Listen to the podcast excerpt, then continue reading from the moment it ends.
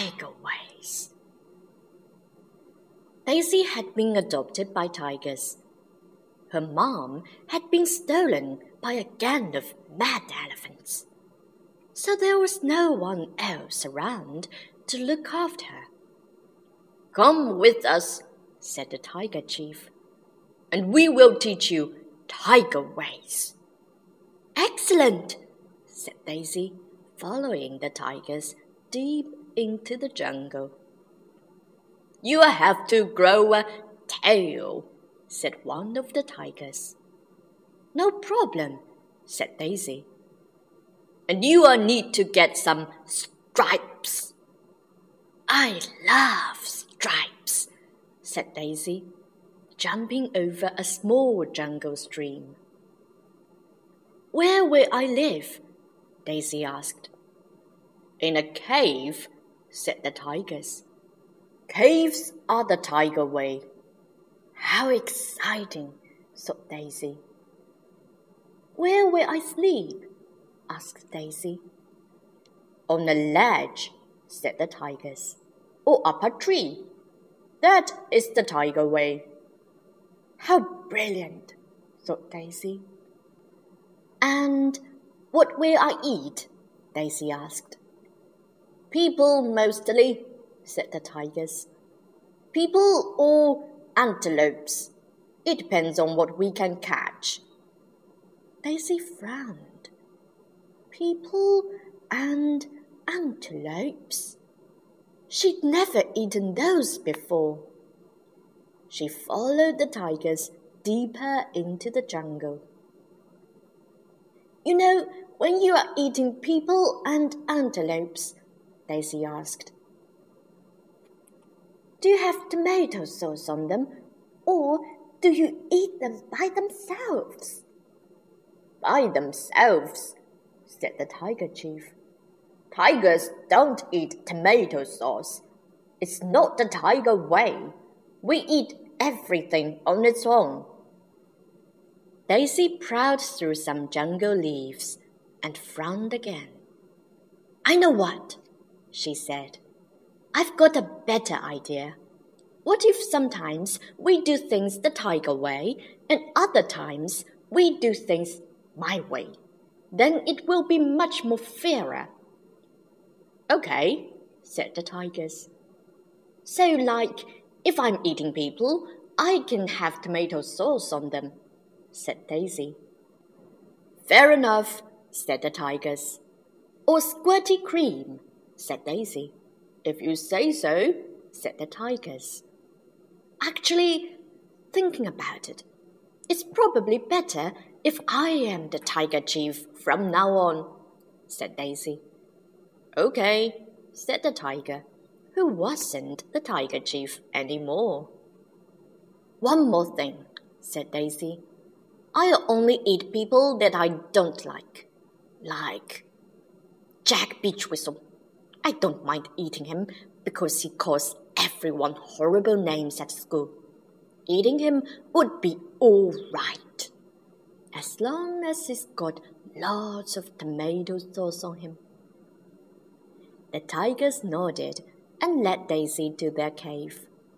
Daisy grew a tail and some stripes and began learning tiger ways.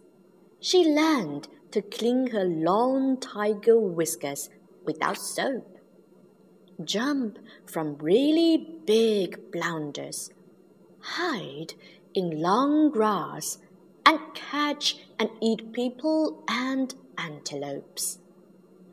Tiger ways of fun, rode Daisy.